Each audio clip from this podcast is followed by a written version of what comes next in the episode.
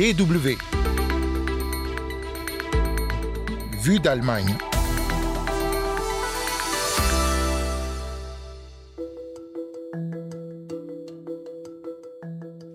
Gouvernement d'Olaf Scholz est en place depuis plus de 100 jours en Allemagne, mais la guerre en Ukraine a chamboulé l'agenda de la coalition. Premier bilan de ces trois mois avec Éric André Martin, secrétaire général du CERFA. En deuxième partie de ce magazine, on vous invite à la table de Tom Franz, un ancien avocat allemand émigré en Israël et devenu une star de la cuisine. Vous écoutez Vue d'Allemagne, c'est Anne Le Touzé au micro. Willkommen et bienvenue. Un ministre de l'économie écologiste missionné au Qatar pour négocier des contrats gaziers, un ministre des Finances libéral prêt à endetter l'Allemagne à hauteur de plusieurs centaines de milliards d'euros, ou encore un chancelier social-démocrate qui opère un changement de cap radical de la politique étrangère et militaire du pays. En l'espace de quelques semaines, que dis-je quelques jours, les partenaires de la coalition dirigée par Olaf Scholz semblent avoir renoncé à tous leurs principes. Ce sont les dommages collatéraux de la guerre en Ukraine. Ces dernières semaines, dans Vue d'Allemagne, on vous a déjà parlé de la nouvelle doctrine diplomatique et militaire de l'Allemagne vis-à-vis de la Russie, ainsi que du problème de la dépendance du pays au gaz russe. La situation actuelle contraint les partenaires de la coalition gouvernementale à troquer leurs idéaux contre le pragmatisme, et cela n'est pas forcément une mauvaise chose selon notre invité Éric André Martin. Il est secrétaire général du comité d'études des relations franco-allemandes, le CERFA, à l'Institut français des relations internationale. Bonjour Monsieur Martin. Bonjour madame. Alors le gouvernement de Scholz avait commencé sous de bons auspices puisque les partenaires de la coalition SPD, Verts et Libéraux s'étaient mis d'accord cinq semaines hein, seulement après les élections législatives. Malgré les différences, ils affichaient leur volonté de travailler ensemble. Mais le gouvernement n'a pas eu d'état de grâce euh, puisque dès le début, il a dû gérer la quatrième vague de coronavirus. Alors quelle est votre impression trois mois après la signature du contrat de coalition qui a scellé cette alliance? Comment va la coalition dirigée par Olaf Scholz? La coalition euh, va bien dans la mesure où elle a su euh, préserver sa cohésion et euh, prendre un certain nombre de, décisions qui ont effacé l'impression de flottement qui avait prévalu dans la, gestion du premier temps de la crise puis de la guerre en Ukraine. Donc la guerre en Ukraine, elle a remis quand même en question la ligne et les projets prévus par le gouvernement notamment donc dans le contrat de coalition. À quel point euh, ces projets sont remis en cause? Ils ne sont pas complètement remis en cause. Ils sont, on change à la fois euh, les ordres de priorité et les perspectives. Parce qu'aujourd'hui, la guerre en Ukraine met en évidence l'importance de l'autonomie et euh, de la réduction des dépendances dans le domaine énergétique, donc vis-à-vis du, gaz russe en particulier. Mais pour autant, L'objectif de maintien d'un calendrier très contraignant en, matière de décarbonation de l'économie n'est pas remis en cause. Il sera peut-être ajusté, mais il n'est pas remis en cause. Et on, a même tendance à dire qu'en fait, on voit se superposer les deux objectifs qui sont celui de l'indépendance énergétique sécurité nationale avec celui de la lutte contre le changement climatique.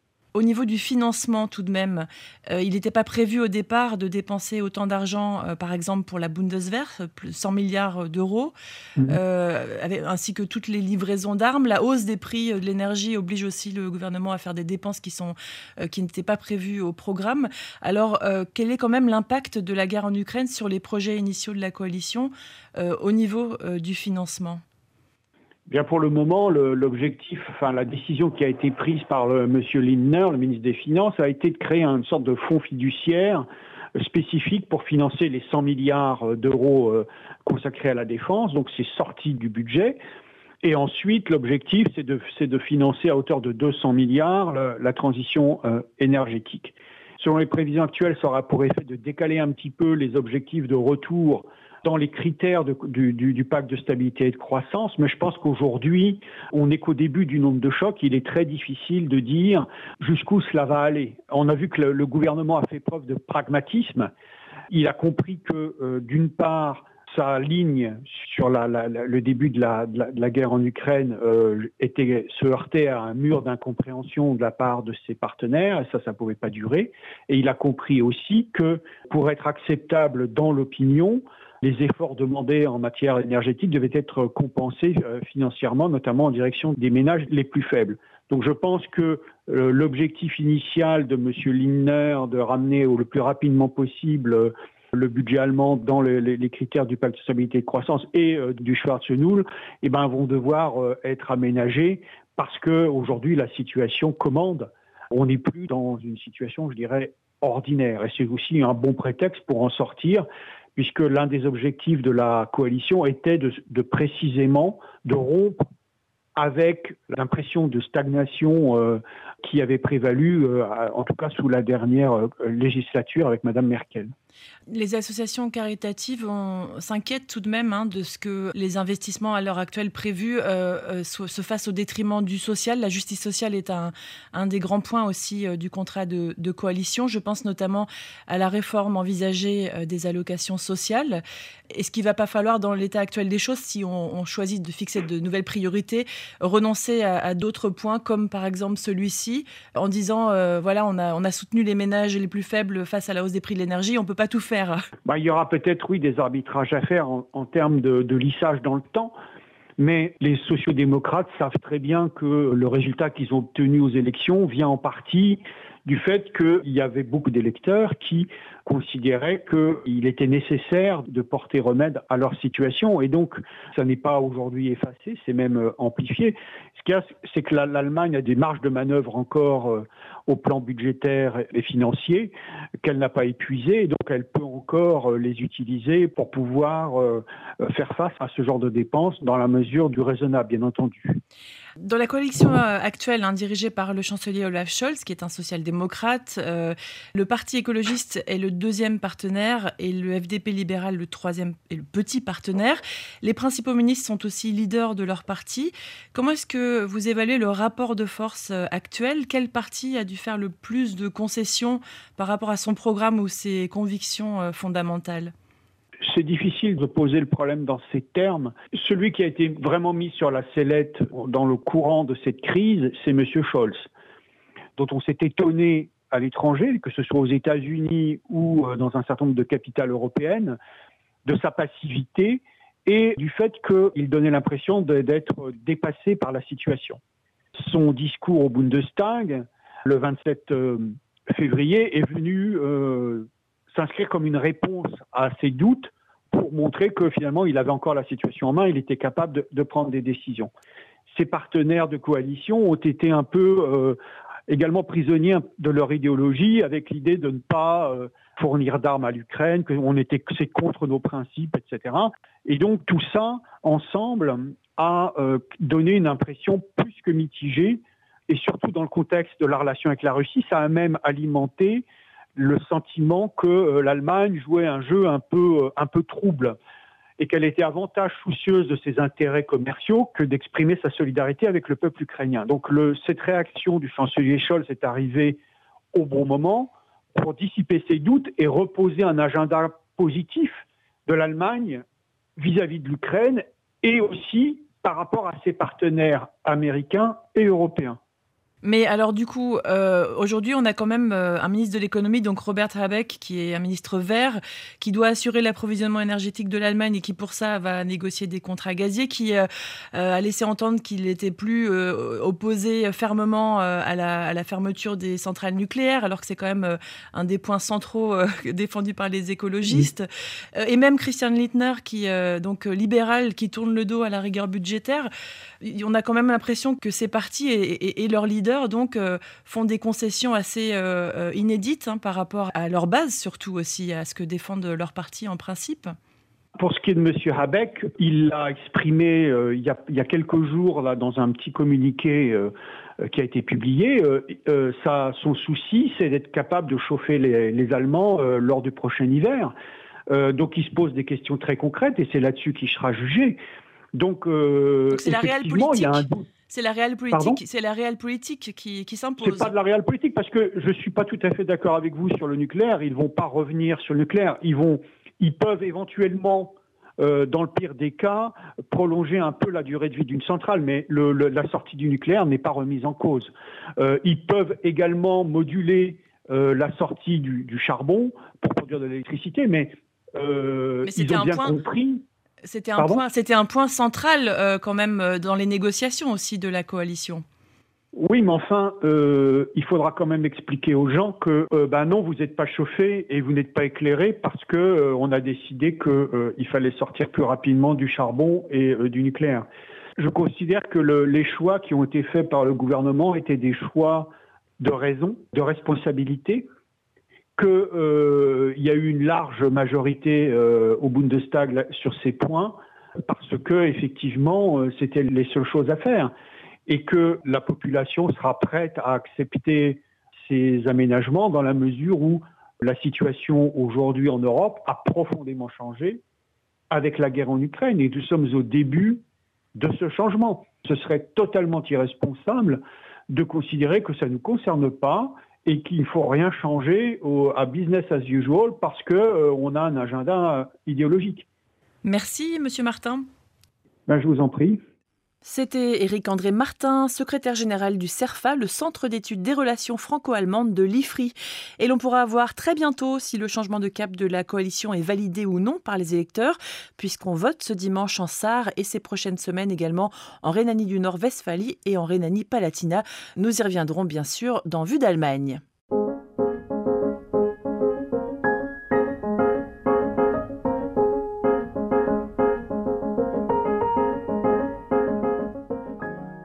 Vue d'Allemagne, deuxième partie, et c'est en Israël que nous nous rendons à présent à la rencontre de Tom Franz. Il y a neuf ans, il remportait la troisième saison de l'émission Masterchef en Israël, un concours de cuisine amateur à la télévision. Rien ne prédestinait cet Allemand originaire de Cologne, avocat et issu d'une famille catholique, à devenir un jour cuisinier de renommée internationale israélien et juif pratiquant. Aujourd'hui, Tom France cuisine pour les plus grands restaurants. Il anime des ateliers culinaires, des émissions télévisées et voyage un peu partout dans le monde pour raconter son amour de la cuisine israélienne. Notre correspondante en Israël, Hélène McLean, l'a rencontré pour Vue d'Allemagne. Je suis Tom Franz, j'ai 39 ans, je suis un migrant d'Allemagne et je vais vous cuisiner une truite à la vapeur accompagnée de ces disques de pommes de terre dans une marinade très spéciale. Impossible de dire que ma cuisine est allemande, impossible de dire que ma cuisine est israélienne. Ma cuisine est méditerranéenne avec une base allemande. En 2013, Tom Franz gagnait la troisième saison de l'émission Masterchef en Israël. Aujourd'hui, père de cinq enfants, il vit dans la banlieue de Tel Aviv. Avec sa kippa sur la tête et son hébreu parfait, il semble avoir toujours vécu ici. Ce rêve de partir en terre promise commence pour Tom au lycée, lors d'un échange scolaire avec des élèves israéliens il entreprend quatre voyages avant d'atteindre la majorité. À 18 ans, il décide de rester un peu plus longtemps. Je devais faire le service militaire obligatoire en Allemagne dans les années 90. Euh, à la place, j'ai fait un service civil comme volontaire en Israël pendant un an et demi. J'ai travaillé dans des hôpitaux et des maisons de retraite avec des rescapés de la Shoah. Tom rentre en Allemagne, il fait des études de droit et entame une brillante carrière d'avocat international. Pourtant, à 31 ans, il décide de tout quitter pour réaliser son rêve, vivre en Israël et devenir juif.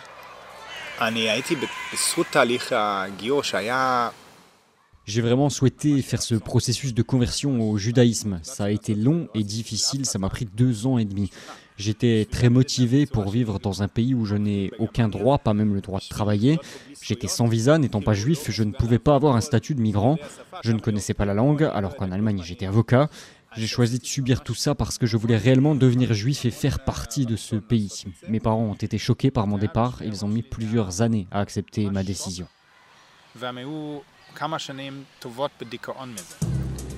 La finale de la troisième saison de Masterchef est devenue l'émission la plus regardée en Israël depuis 13 ans.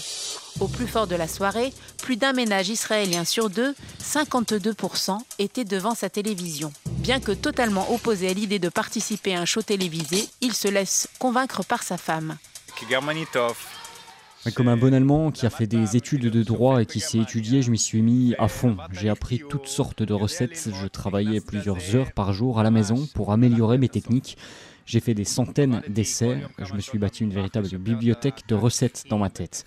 J'ai été sélectionné pour l'émission. Lorsque je suis arrivé devant les juges, la première fois, je leur ai promis qu'on pouvait faire de la grande cuisine à la fois gastronomique et cachère. C'est comme ça que je suis devenu le master chef d'Israël. C'est génial et tellement émouvant pour moi.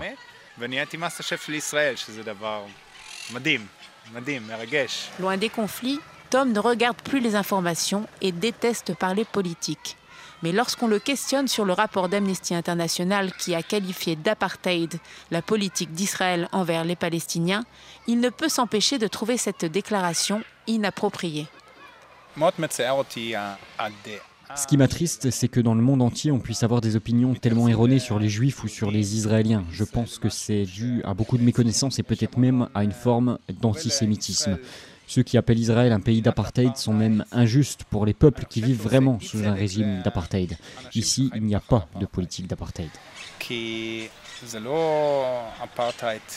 Lorsque Tom France se met à cuisiner, il a l'impression d'entreprendre un véritable voyage autour du monde. La cuisine israélienne est une cuisine internationale qui conquiert le monde. Les gens l'adorent. Elle a une vraie orientation végétarienne et végétalienne. Même si on retire la viande, il nous reste une cuisine colorée, intéressante et tout aussi délicieuse. Nous avons en Israël une cuisine locale, donc arabe, à laquelle viennent s'ajouter des influences véhiculées par euh, les juifs venus du monde entier qui ont migré en Israël pendant ces 100 à 150 dernières années. Nous avons des influences culinaires d'Afrique, d'Asie, d'Europe et même d'Amérique. C'est tout simplement la fusion par excellence. Hélène McLean à Ranana pour la Deutsche Welle.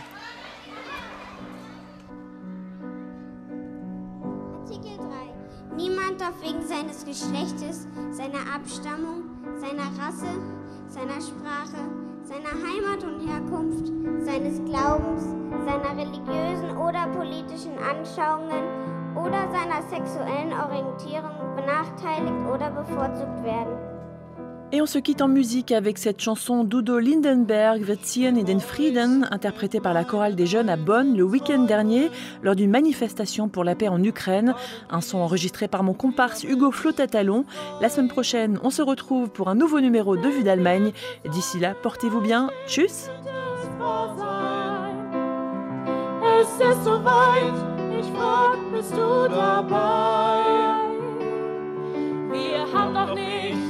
Mauern eingerissen, damit jetzt schon wieder neue bauen. Komm, lass uns jetzt